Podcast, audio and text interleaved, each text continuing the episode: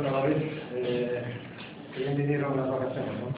Qué bien vinieron, ¿no? Eh, acabar como acabamos con, con, con, el tropezón, con el tropezón, pues nos hizo mucho daño, pero yo creo que a la vez nos hizo, nos hizo un favor grande, ¿no? abrir los ojos a la gente de que esto no es fácil, de que eh, somos inferiores en muchas cosas, pero también tenemos unas virtudes enormes que otros pues, seguramente no tengan, pero necesitábamos más, y ese más lo hemos logrado.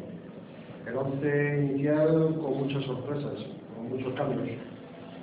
Sí, pero esto pasa en cualquier equipo, ¿no? Cuando hay, jugadores en, picos de forma altos, picos de forma bajos, pues creímos que, ya era conveniente, pues con la llegada de, pues, de otros jugadores eh, como Pablo Crespo Central, pues ya podíamos soltar quizás a Antón un poquito más adelante de lo que queríamos.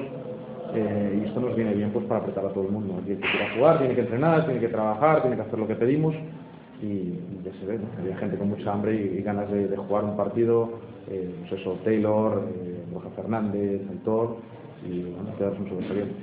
¿Esa presencia que decías de Antón más adelantado le ha beneficiado al equipo? Le ha beneficiado al equipo, le ha beneficiado a sus compañeros porque pone muy caro jugar.